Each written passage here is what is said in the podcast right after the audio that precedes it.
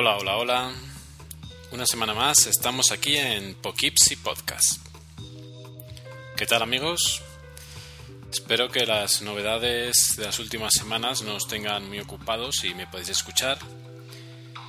Y bueno, y aquí empezamos el episodio número 8 de Poughkeepsie Podcast. Ya 8, me parece mentira. Antes de empezar, quería eh, dar las gracias a mis oyentes. Eh, en estas semanas, en el último número, han subido las descargas y me alegro mucho. Y dar las gracias eh, también a, a, los chicos de iCharlas eh, por promocionarme en su, en su podcast. Me ha hecho muchísima ilusión. gracias Frog, gracias Mild. Y también pues a los nuevos seguidores que tengo en, en, en Twitter. Eh, hace poco me, comentaba eh, eh, Iván Neila que, pues que le gustaba el podcast, pero que realmente se escuchaba bajito. lo estaba grabando con un volumen relativamente baja la voz, pero sinceramente pues yo lo escuchaba bastante bien. En todo caso, hoy lo he puesto un poquito más alto la grabación y espero que con esto se solucione el problema. si no es así, me lo comunicáis, por favor.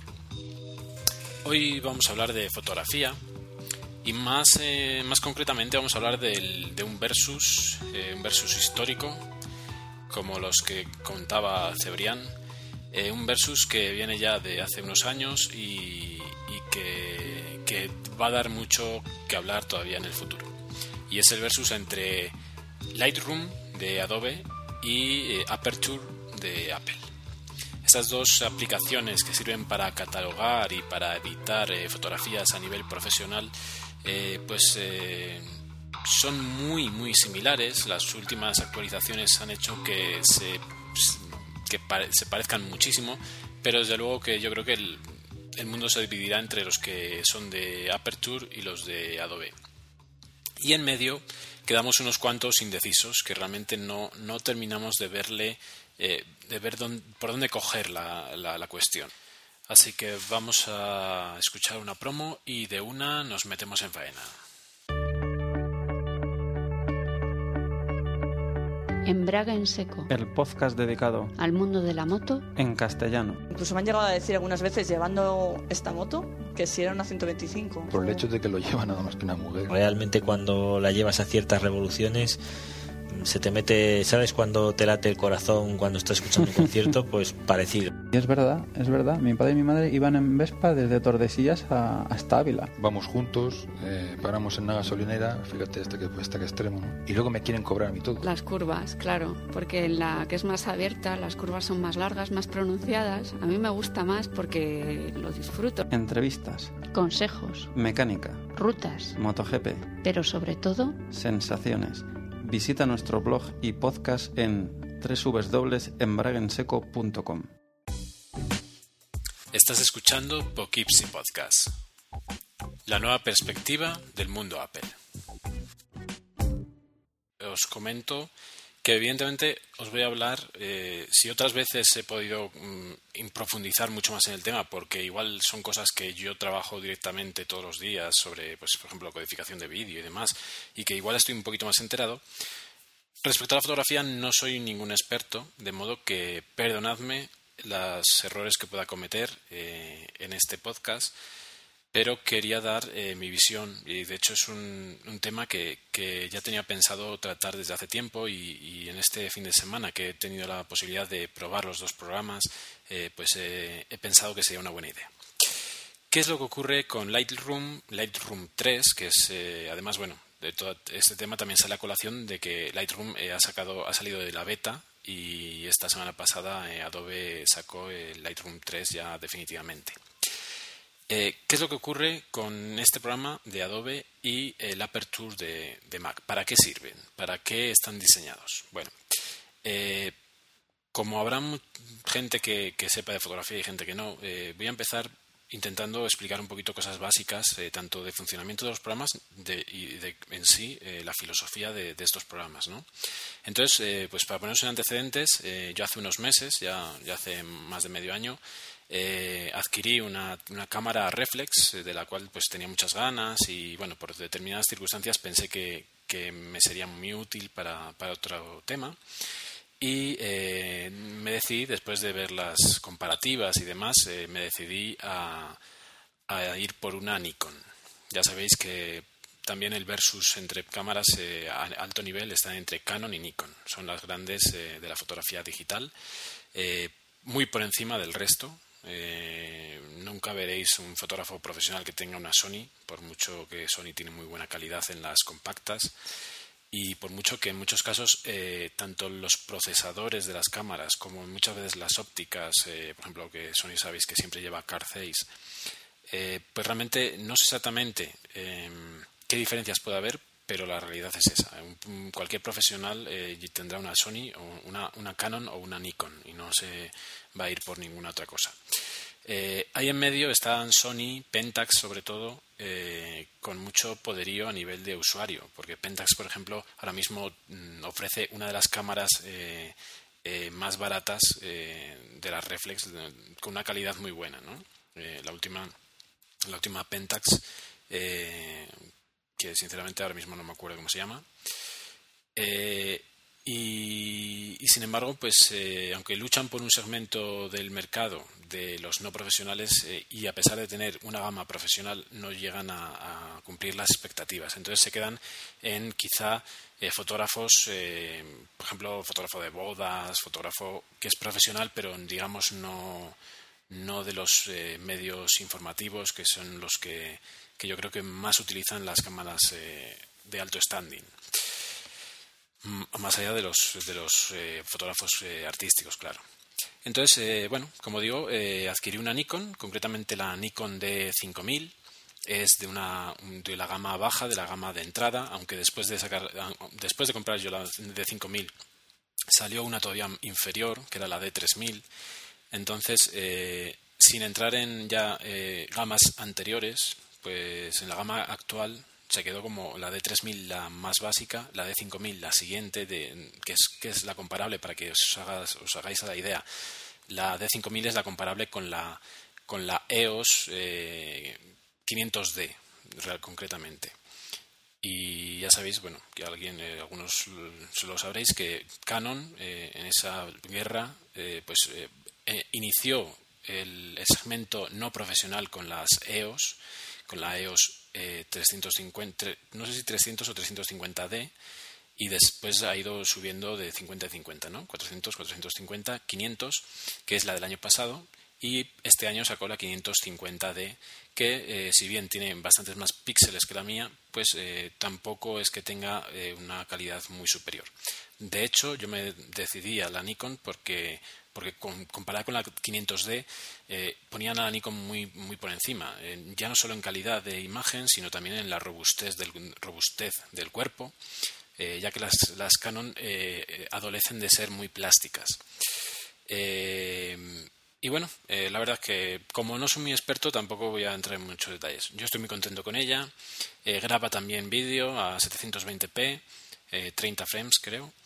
Y pues ahí estoy jugueteando con ella y bueno, en mis salidas de fin de semana por aquí, por los alrededores de Bogotá, pues hay algunos eh, pueblos con encanto y, algunos sitios muy interesantes. Em, si bien a mí me hubiera gustado poder hacer más fotos eh, urbanas, pues realmente al final la hago mucho más desde campo porque es mucho más fácil sacar la cámara por ahí que, que en la ciudad, ¿no?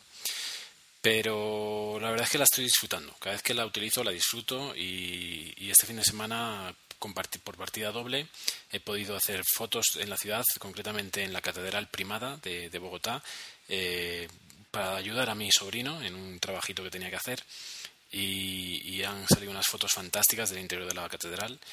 Y después, eh, después de la catedral, nos fuimos a, a la laguna de Guatavita, eh, la laguna de Guatavita, para quien no le suene de nada, es eh, la leyenda, es donde se, donde de donde surge la leyenda del Dorado.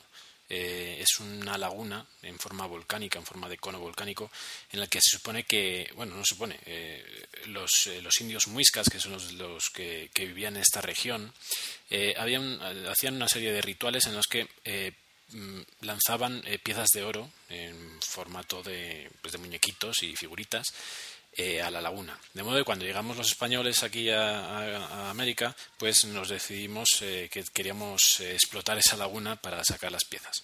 Más allá de rencores históricos, pues la laguna es un, un sitio súper bonito y de, de, una riqueza ecológica inmensa y en los últimos años ha sido mm, se ha, protegido para eh, volverlo eh, lo que era en antaño, porque durante, muchos, eh, durante mucho tiempo, en las décadas de los 80-90, había mucho camping, mucha, mucho turista que degradó el medio ambiente. Entonces tuve la oportunidad de ir hasta allí el, el, domingo y estuve haciendo unas fotos fantásticas. La laguna tiene la peculiaridad que cambia el color del agua en función de las horas del día y de, la, época del año. De modo que hay, unas horas del día eh, cuando el sol está en lo más alto y también depende de la, de la época del año que eh, coge un color azul impresionante, de lo cual no he podido ser eh, testigo nunca de las dos veces que he ido, pero esta vez sí que tenía un color verde bastante bonito. la anterior vez era un color marrón, más, más feo, pero esta vez era un color verde bastante, bastante bonito. De modo que eh, al llegar a casa pues eh, tenía que revelar las fotos y eh, empecé a juguetear con los dos programas a ver qué me sacaban en claro. para empezar, bueno, comentar que, mm, para qué sirven los dos, ¿no? Para los que no estéis muy duchos en esto de las fotografías. los dos son catalogal, para catalogar fotografías. De modo que tienen una parte muy importante que es la parte de catalogalización. ¿Vale?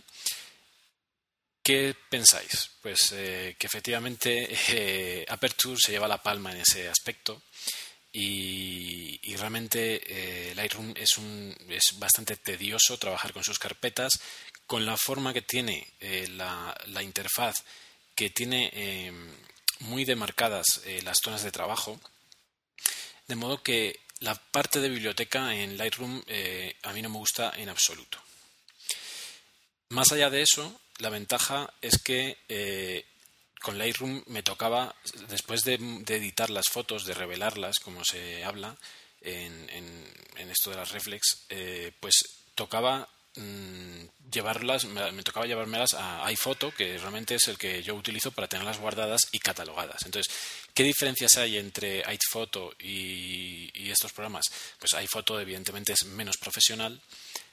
Si bien sí acepta eh, mm, fotografías en formato RAW, no puedes editarlas de una manera profesional y eh, realmente eh, creo que está mucho más confinado a la utilización de, JPGs, ¿vale? Entonces, eh, si vosotros tenéis una compacta o una bridge y, si lo utilizáis en modo JPG, la compacta por obligación y en las bridge, que hay muchas que ya tienen modo RAW, aún así no lo utilizáis para nada y ponéis en automático siempre y trabajáis con JPG, no hace falta que os metáis en estos berenjenales y yo creo que con iPhoto tenéis suficiente. Eh, sin embargo, eh, estos programas están hechos para los que utilizan eh, sobre todo mm, fotografías en formato RAW, en formato crudo. ¿Eso qué quiere decir? Que dentro de ese archivo, que es un archivo enorme comparado con una JPG, la fotografía está sin comprimir y mantiene ciertos parámetros guardados que permiten modificar parámetros de, la, cámara. En este caso estamos hablando, por ejemplo, de la exposición. Tú cuando trabajas con la cámara puedes modificar la exposición, de modo que si se, si se te queda muy oscura la foto, en estos programas puedes subir la exposición como, si estuvieras sobre la cámara y, le hubieras dado más tiempo de exposición y eh, mejoras la calidad, eh, aclararías la foto en este caso.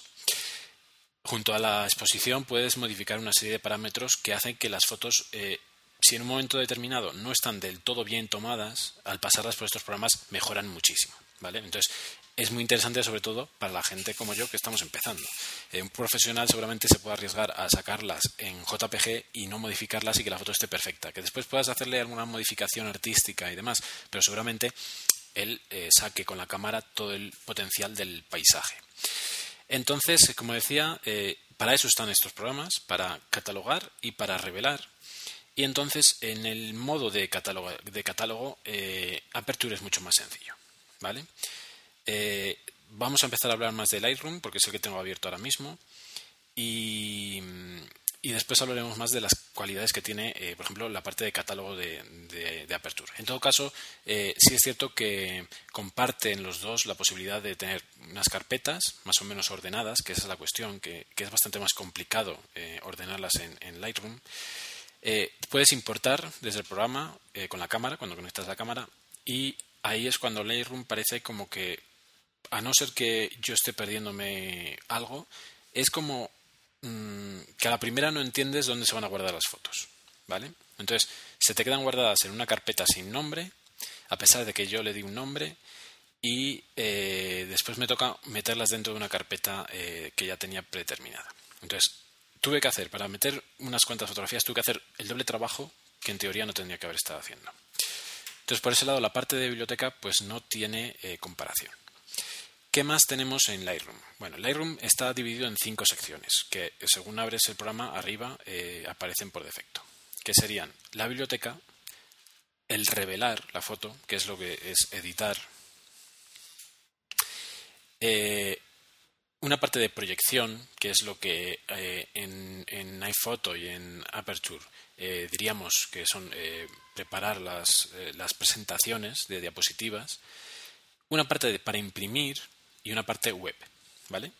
Parte de imprimir, eh, pues para imprimir, como su propio nombre indica, eh, te permite elegir eh, pues cómo quieres la, la, imagen, si quieres hacer grupitos de imágenes en una, en una cámara, en una página, y te permite hacer una serie de, de cosas que también te permite en, en Aperture.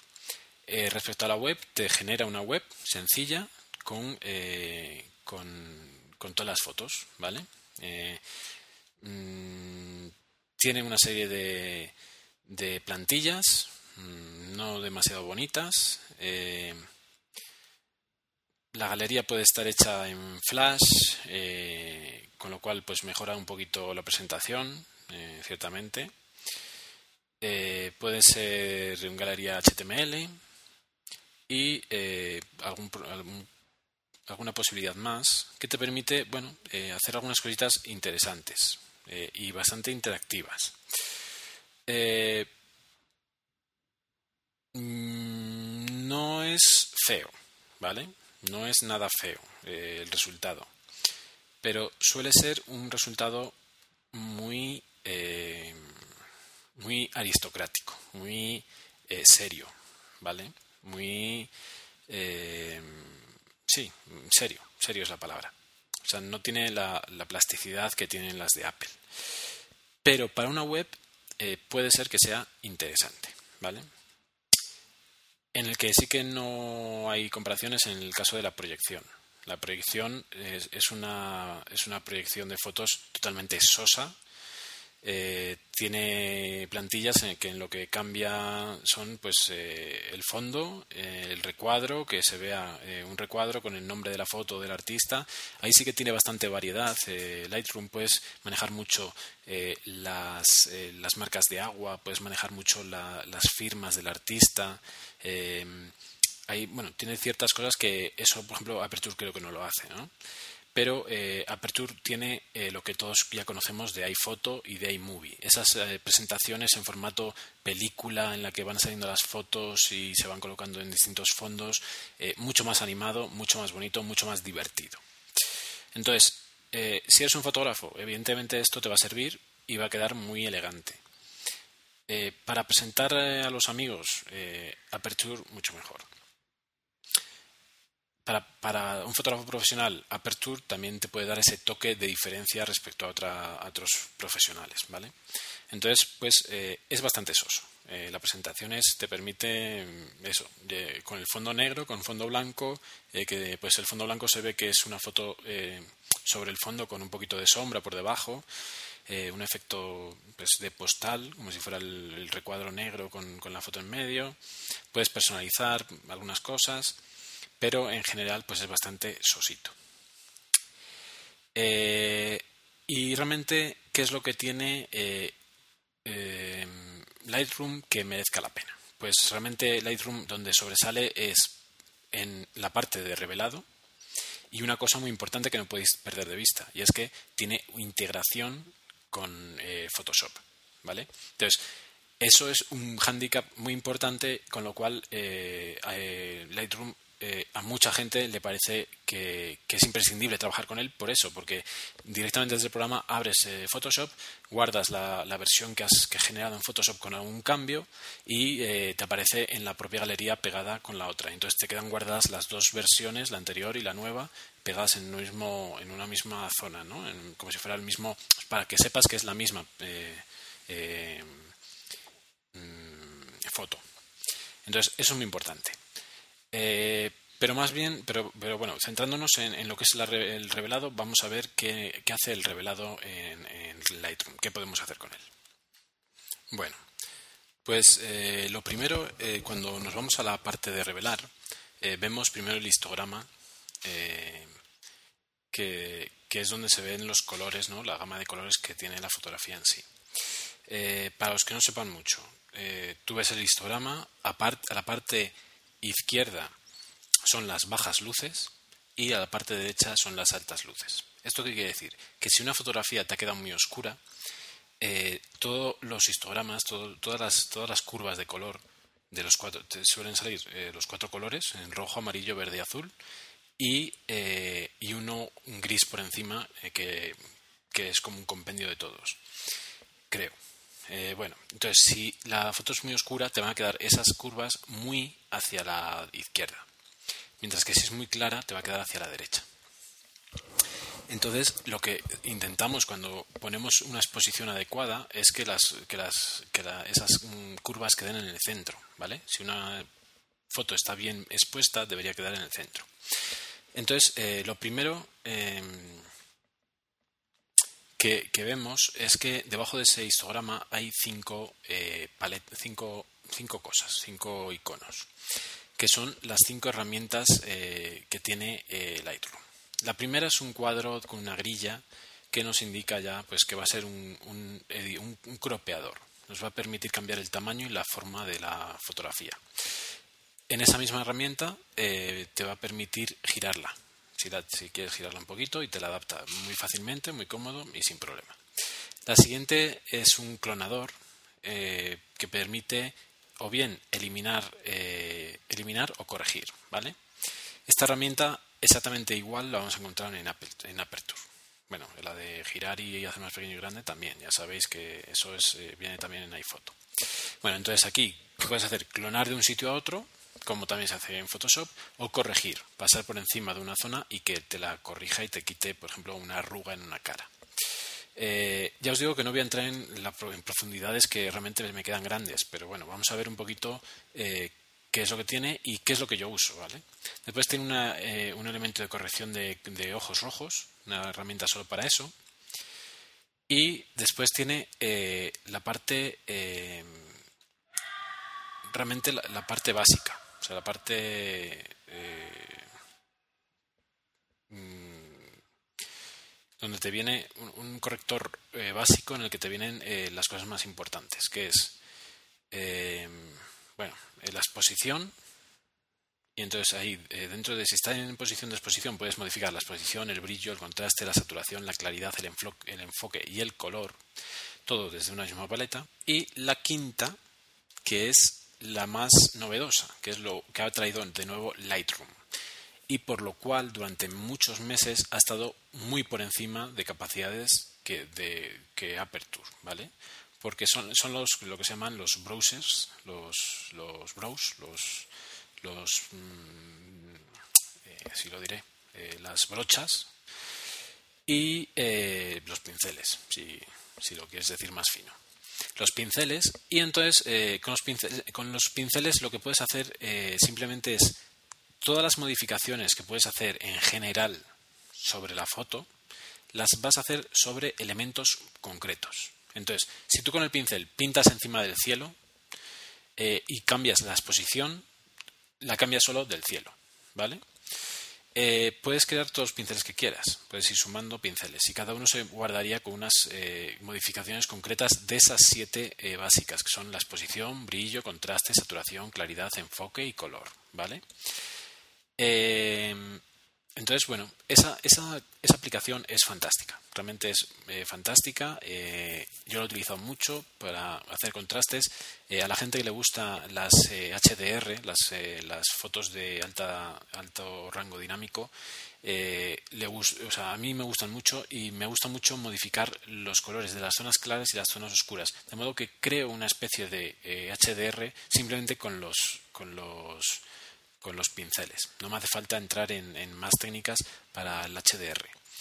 Eh, y de hecho me, gusta más el, resultado. Entonces eh, pongo los colores tal como yo quiero de cada zona. Aparte de eso, tienes lo que son todas las ediciones básicas que se van a generar, que se van a producir sobre toda la, fotografía. Eh, vamos a verlas a continuación. La primera de ellas es los retoques básicos, en los que eh, vas a poder cambiar la temperatura y el matiz. Y lo más importante es esta siguiente sección, que es la exposición, recuperación, relleno de luz, negros, brillo y, contraste. Junto a esas, que son las de tono, estarían las de presencia, que sería la claridad, intensidad y saturación. Bueno, este, este recuadro es lo que te sale por defecto, lo que te sale más fácilmente de ver, y es lo que eh, más se utiliza eh, en el día a día, o por lo menos lo que más utilizo yo. Eh, modifico la exposición, modifico los negros, que lo que hacen es muy parecido a lo que hace el contraste, el brillo, que también aclara, y después una herramienta que me gusta mucho es la de la intensidad, que permite una saturación eh, controlada y que no es tan eh, antinatural como cuando tú le das saturación. Sea, cuando tú le das a saturación se te ponen en los verdes fluorescentes y el azul del cielo eh, fosforito. ¿no? Entonces, con la intensidad eh, se aumenta la saturación de los colores, la viveza de los colores, pero no, eh, pero es mucho más natural, ¿vale? después de eso, ¿qué tenemos? Bueno, tenemos, como digo, esto es lo básico. Después de eso tenemos curvas de tonos, que es recomiendan no tocar esta parte si no sabes. realmente lo que hace es eh, todas las modificaciones que le puedes hacer de otras maneras, hacerlo a través de, un, eh, de una curva. Eh, de modo que según vas moviendo esa línea, haciéndole más ondulada o menos ondulada, te va a cambiar muchos aspectos. Realmente mm, es aconsejable no tocarla si no se sabe. De modo que, bueno, ahí está, pero vamos a pasar de ella. La siguiente de las opciones es la opción de color. Dentro de la opción de color hay varias formas de visualizarlo. Eh, igual que pasa en Aperture, si os eh, fijáis, eh, en el que se pueden elegir la intensidad, tono, saturación, luminidad de cada uno de los colores por separado. ¿no? Entonces ahí puedes modificar mucho, por ejemplo, saturar el verde, darle más luz al verde, al azul, lo que sea. Es una de las opciones también muy interesante para mejorar una foto y eh, realmente creo que funciona muy parecido que Aperture. La siguiente es dividir tonos, que realmente eh, pues es de estas que tampoco yo sé muy bien eh, para qué sirve.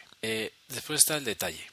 El detalle, ahí está toda la parte del, del, enfoque, que también, bueno, también se puede hacer con, con Aperture más o menos igual. Reducción de ruido, eh, los detalles, eh, eso es eh, muy parecido también a Aperture. bueno, la cuestión es que, bueno, vamos a darle rápido a esta parte. en general, todas estas cosas son muy similares. corrección de lente, efectos, calibración de la, de la cámara, todo esto lo vais a encontrar en los dos programas. En efectos, por ejemplo, eh, estaría la parte de, mm, de hacer un, lo que se llama un viñeteo. En este caso, por ejemplo, me parece que es más completo eh, las posibilidades que te da de viñeteo eh, Lightroom que Aperture. ¿Vale? Porque, por ejemplo, puedes controlar incluso la redondez del viñeteo. El viñeteo, para quien no sepa, es cuando las esquinas, es ese estilo de foto antigua, que las esquinas están o más oscuras o más claras, pero que pierden eh, la intensidad de color del centro. De modo que eh, da un toque muy especial a la foto y eh, bueno, es, eso, se puede controlar desde, desde aquí. ¿no? Eh, como digo, creo que es mucho, es un poquito más complejo mm, hacerlo en, Lightroom. Tienen bastantes más opciones, eh, sobre todo en la forma. Es una de las cosas que más se nota. Eh, puedes cambiar el viñeteo hacia claro, hacia oscuro, la transición entre él que sea de, una manera o de otra. Bueno, eso no tiene muchas diferencias, pero ya os digo que parece un poquito más, más complejo en, en Aperture, en Lightroom, que diga. Entonces, ¿cuál es eh, para mí eh, lo determinante de estos programas y de este en concreto? Bueno, que eh, cuando tú te, planteas utilizar los, eh, los pinceles, es muy sencillo entender qué puedes hacer con, los pinceles en Lightroom. O sea, tú vas a Lightroom, eh, te vas a Lightroom, ves, vas a los pinceles, vas al efecto y dices exposición, vas a modificar la exposición. Brillo, vas a modificar el brillo. Contraste, lo que sea. En función de eso, eh, vas a poder modificar una serie de, parámetros y es bastante sencillo. Al igual que, el, que Aperture tiene una opción que pone máscara automática, que eso permite que eh, distinga los bordes. Entonces, por ejemplo, si estás eh, haciendo el, el- el- el pincel sobre el cielo, no te va a coger nada de la montaña. Eso también lo tiene Aperture, ¿vale? Entonces, funciona estupendamente, ¿vale? Y es muy sencillo y muy eh, fácil de entender. De modo que, por primera vez os voy a decir una cosa, y es que una aplicación que no es de Apple y sobre todo eh, comparándola con una de Apple es más sencilla de utilizar que la propia de Apple. De modo que con esto eh, terminamos Lightroom y os voy a contar un poquito de Aperture y os voy a, incidir en lo que es más complejo y por qué es más complejo. Bueno, cerramos eh, eh, Lightroom y vamos a abrir Aperture. Bueno, lo primero que hay que comentar. Aperture eh, es más pesado que Lightroom. De modo que si vuestro ordenador no es muy moderno, vais a notar un problema de ralentización. Tanto es así que yo estoy temiendo que no pueda grabar a la vez que, que abro el programa. ¿Vale? Así que imaginaros. Bueno, lo primero que encuentras cuando, cuando abres eh, Aperture es eh, la, la nueva interfaz que es igualita que la de iPhoto. De modo que ves todos los eventos con su cuadradito y eh, con esto que puedes pasar por encima de ellos para que se vea el, el interior de ese evento. De modo que ahí ya os doy la primera eh, idea. ¿no? La forma de ordenar eh, dentro de Aperture es muy similar a la forma de ordenar dentro de, de, de iPhoto. Tienes proyectos, eso eh, no existe en, en, iPhoto, en iPhoto. Tienes las fotos en sí. Eh, bueno, proyectos serían eh, como los eventos de, de, de iPhoto, o sea que sí que existen. Bueno, serían los proyectos, las fotos por, eh, por separadas, ordenadas por carpetas.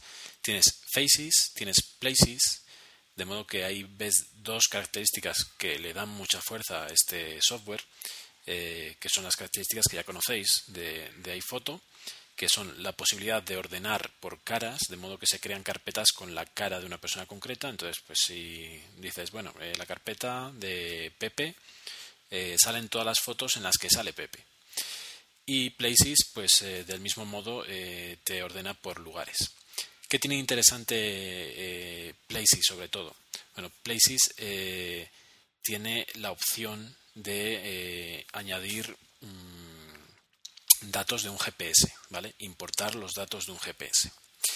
Eh, de este tema, eh, Emil Carr sabe bastante de lo de los GPS, porque él se compró un aparatito para, para coger los datos de geolocalización de las fotos eh, y es un aparatito que va independiente de la cámara. Eh, para quien no conozca un poquito de este tema, este tipo de aparatos lo que hace es que si tu cámara está con una hora concreta y en el aparato también tienes la hora bien puesta, el aparato va a ir registrando a lo largo de tu recorrido eh, en cada momento dónde está, ¿vale?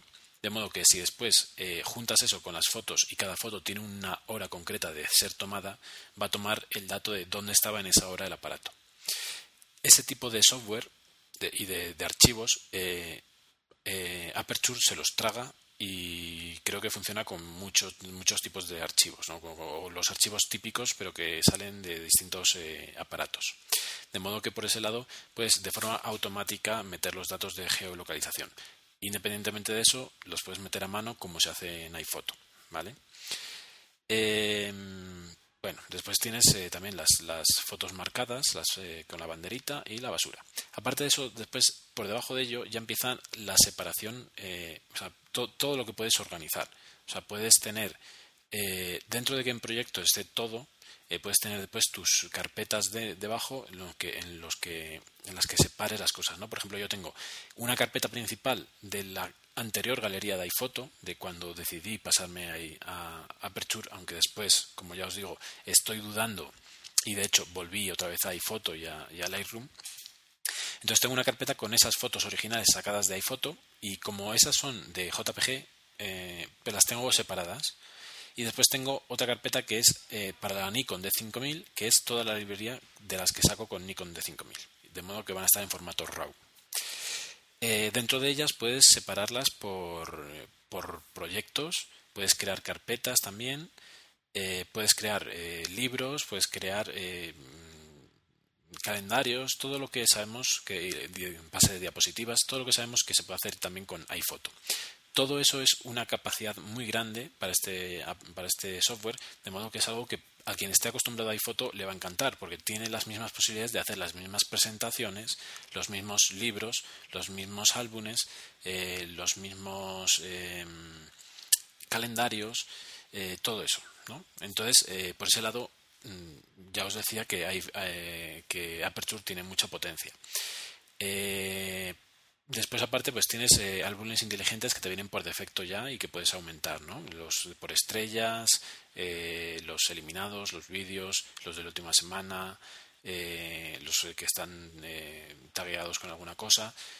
No comenté en, Lightroom, Lightroom también tiene su, su parte de, de, tagueo de metadatos, sin embargo, pues yo creo que también es superior en este caso igual que os decía que, en Aperture hay cinco secciones importantes que se ven arriba a la derecha, en, Lightroom, no sé qué he dicho, en Lightroom, eh, pues en Aperture eh, esas secciones se limitan a tener tres secciones principales y después, por en la parte de arriba, tienes todas las pequeñas cosas que tiene, eh, que, de hecho no, están en Lightroom como pueden ser eh, la integración con email para mandar fotos, la integración con eh, eh, MobileMe, la integración con Facebook, la integración con Flickr, que en este caso sí que Lightroom sí que la tiene, y eh, bueno, las opciones de ver las fotos de distintas maneras, ¿no? De, en forma de browser con fotos pequeñitas, eh, con una grande y abajo la, banda de las pequeñitas, o el, visor general que se ve todas grandes,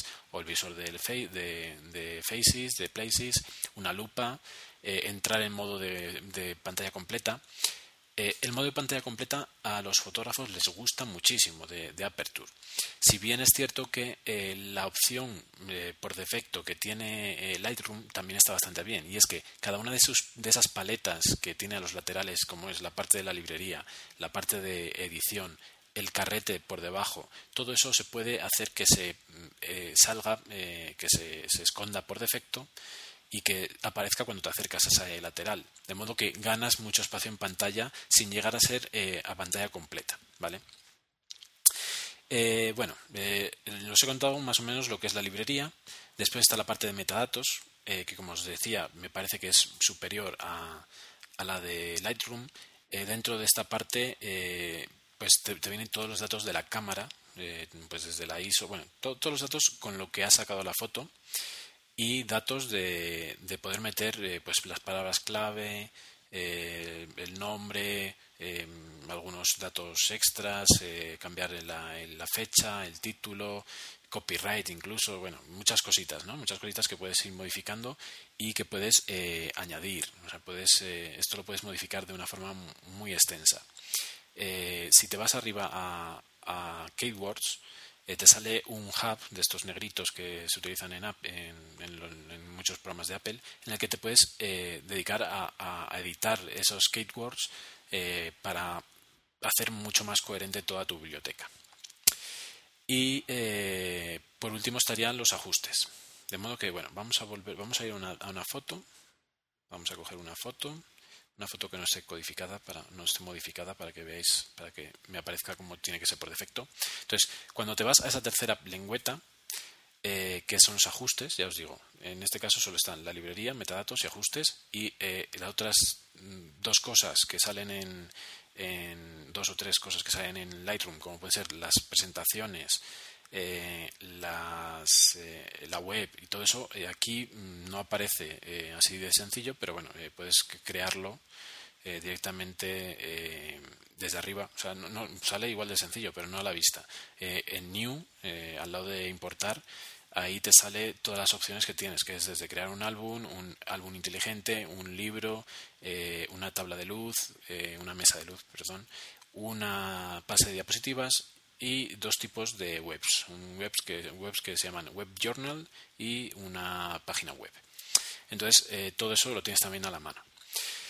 Eh, no he hecho hincapié ahora mismo en lo de importación, pero como os dije, en Lightroom parece como bas- bastante más complicado la importación, porque no te lo ordena como tú quieres, y aquí es bastante sencillo. Entonces, im- importas y guardas donde tú quieras.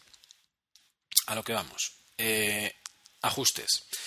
Ajustes por defecto. Yo tengo ahora mismo una, una página, o sea, una foto que eh, es eh, una foto sin modificar. De modo que lo que me viene serían, eh, son concretamente seis opciones eh, que están, son seis opciones desplegables que vienen cerradas y que están sin modificar, ¿vale? Tienes la opción de, de abrirlas, le das al triangulito, se bajan y lo primero que te sale es eh, los datos de la cámara eh, eso que en Lightroom venía como calibración de la cámara, ¿vale? Entonces ahí de- desde el nombre de la cámara, que te dice qué cámara es la que la ha sacado, y puedes ir cambiando cuan- unas cuantas cosas, eh, desde el ruido eh, y algunas otras cosas que ni siquiera sé qué son. Eh, además, cabe destacar que, que Aperture está en inglés y hay aquí cosas que, que no sé lo que son, la verdad. Pero son las partes de- de- de calibración de la cámara. Después de eso eh, está balance de blancos, en el que puedes elegir la temperatura y el tinte. Está la exposición, que aquí pues más o menos tenemos lo mismo que en, que en Lightroom. Tenemos exposición, recuperación, eh, negros y brillo. Después tienes eh, también lo que es eh, contraste, definición, saturación y, vib- y vibrancia o vibración o algo así, que es mm, lo mismo que, que en Lightroom, la- lo, lo mismito, vamos, son las, las más básicas. Después estarían las luces y las sombras, que pueden ser también que tienen una parte de avanzado. Y después están los niveles que, eh, como os dije, bueno, los niveles que se modifican con una, también como una especie de histograma y eh, a ver si encuentro dónde están los colores. A ver, a ver, a ver. Niveles. Niveles, niveles. Aquí están las luces. Eh, me falta algo. Bueno, entonces, bueno, eso viene por defecto, ¿vale? Entonces, por encima de eso están presets, que ahí pues puedes elegir eh, presets de, de exposición, de color, para darle color vintage, para color eh, sepia, todo esto típico. Balance de blanco, también los típicos, con flash, con tusteno, con fluorescente, nuboso, demás. Y blanco y negro, en el que blanco y negro pues tienes desde, realmente no solo blanco y negro, sino que tienes desde filtro rojo, amarillo, naranja, azul, verde, de bajo contraste, alto contraste, infrarrojo, ¿vale? Y al lado están los ajustes. Entonces, ah, bueno. Entonces, los que vienen por defecto son estos cinco, pero ahí tienes toda una variedad de ajustes que, eh, por ejemplo, es lo que os decía. eh, yo en, en Lightroom, por defecto, vas bajando, vas bajando y tienes todos los ajustes ahí. Puedes modificarlos o no. Pero aquí, en principio, cuando llegas, dices, vaya, estas son los cinco que tenemos. No, o sea, tenemos un montón más, pero no están, eh, no se ven. Entonces tendrías que darle eh, por ejemplo, a viñeta. Vamos a darle a viñeta. Entonces me aparece eh, la opción de viñeta, de viñeteo, como os dije antes. Y también, como os dije antes, pues realmente en este caso solo tenemos la opción de la intensidad del cambio de oscuro a claro y del radio. Entonces el radio eh, va a hacer que se cierren las esquinas mm, y ya, ¿no? eh, pero por ejemplo no puedes cambiar que el radio, ese, que esos bordes sean eh, redondos o cuadrados o como quieras, ¿no?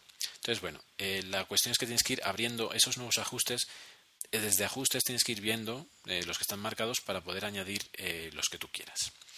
Eso, que en principio no es tan complejo, pues para alguien que llegue de, primeras al, programa puede ser que no encuentre y que solo se dedique a cambiar las cuatro cosas que vienen por defecto.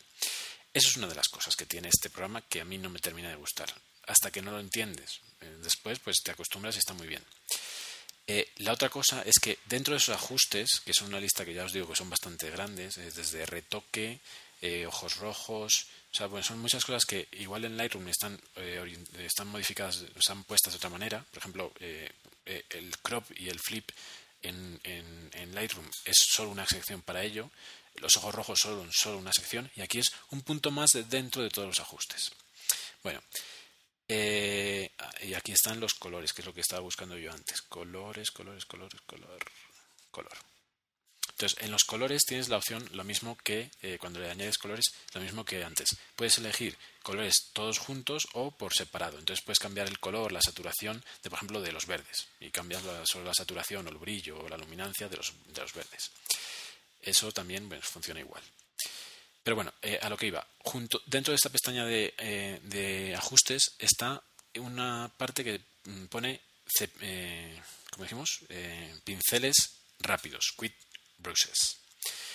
Los Quit Brushes eh, tiene una serie de modificaciones que eh, a primera vista, y yo durante mucho tiempo pensé, los pinceles de Aperture no son como los de Lightroom, o sea, son muy limitados, porque solo puedo cambiar el contraste, la saturación, definición, vibrancia, eh, forma, el sharpen, el ruido, una reducción de ruido limitada a una zona, eh, polarización, intensidad, pero, por ejemplo, la exposición, que yo es la que más utilizo, ¿dónde está?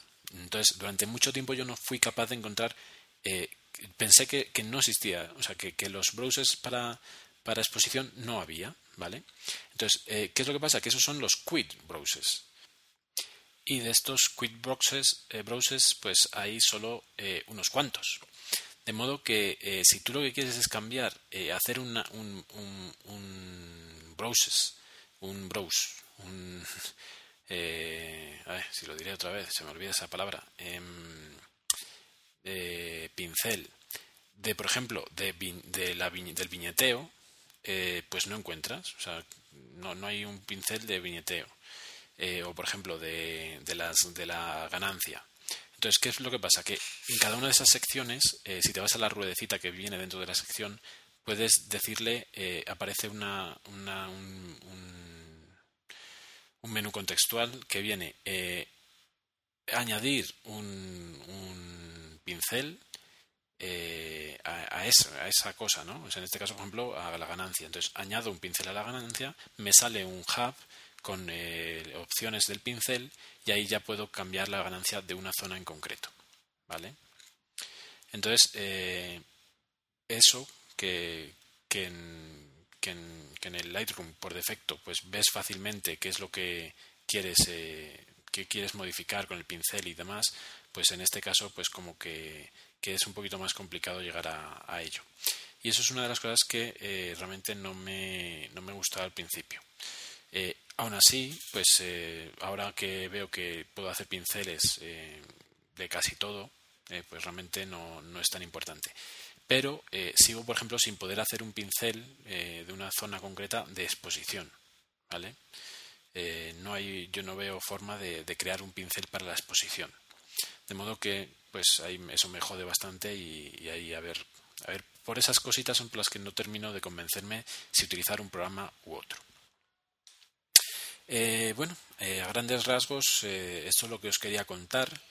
Eh, realmente las herramientas son muy similares. Eh, por ejemplo, eh, cuando te vas a ajustes aquí a, a, arreglos, a retoque, a retoque, pues te salen exactamente las mismas opciones que, que, en, que en Lightroom, ¿no? que es reparar o clonar. Y entonces ahí cambias la suavidad del pincel, el radio y la opacidad es exactamente lo mismo que, bueno, que en Photoshop y lo, mismo que, que, en, Lightroom.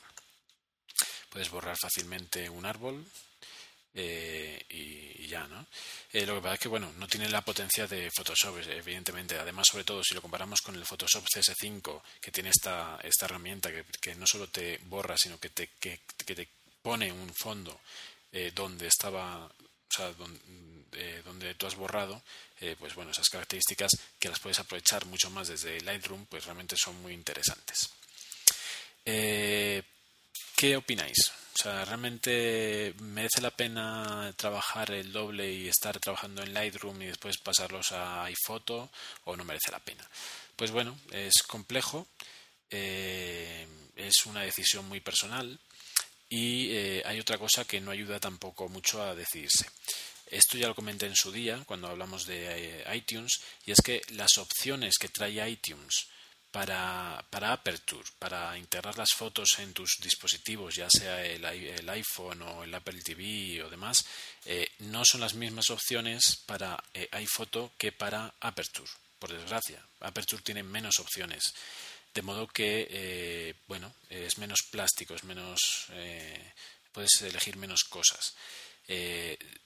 Ahí es otro hándicap, o sea, no es que influya mucho, o sea, puedes elegir más o menos lo mismo, pero eh, sí es cierto que no es exactamente lo mismo. De modo que eh, pues se le puede, si tú estás acostumbrado a tener dentro de tu Apple TV, por ejemplo, ciertas fotos que has elegido desde iPhoto de forma sencilla, e igual con Aperture tienes que cambiar la, la, estrategia. De modo que quizá, si eso es muy importante para ti, volver a Lightroom y cuando tengas editadas las fotos, pasarlas a iPhoto eh, sea suficiente.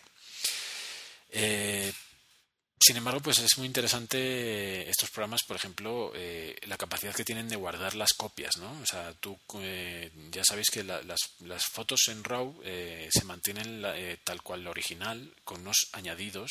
Todos esos, todos esos, esos cambios que has hecho son, a la postre, son datos dentro de un archivo XML.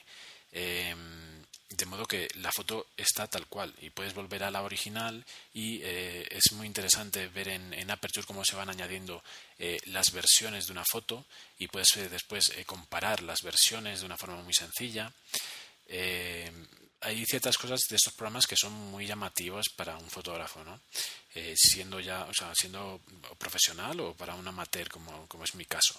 y realmente pues estoy ahí en la duda. A mí me gustaría mucho, eh, la forma, o sea, me gustaría tenerlas dentro de Aperture si funcionara un poquito mejor, un poquito más rápido y si tuviera la brocha de, exposición. Para mí eso es algo que me jode bastante. Pero bueno, habrá que superarlo y, y a ver, a ver cómo terminamos de, de, trabajar, ¿no? de crear un flujo de trabajo que es lo más interesante, de tener un flujo de trabajo eh, único y que nos eh, permita eh, ahorrar tiempo y nos permita tener las fotos que, nosotros queremos. Bueno, vamos a cortar aquí. Este episodio en principio iba a ser más largo, con un par de secciones más, pero creo que por tiempo y demás, yo creo que hasta aquí está bastante bien. Eh, me, espero que os haya gustado este, este trozo de, podcast. Eh, como os comentaba, eh, tuve que cortar porque se estaba alargando mucho la grabación y, y las otras dos secciones las, las, vamos a, hablar en, en, otros podcasts. de modo que hasta aquí llega el podcast de hoy, el podcast número 8. Y sin más me despido, esperando que os haya interesado, que os haya gustado eh, me podéis dejar eh, mm, comentarios en el blog, eh, podéis mandarme mails a doctorelios.me.com o nos podemos ver en Twitter en doctorelios en arroba doctorelios.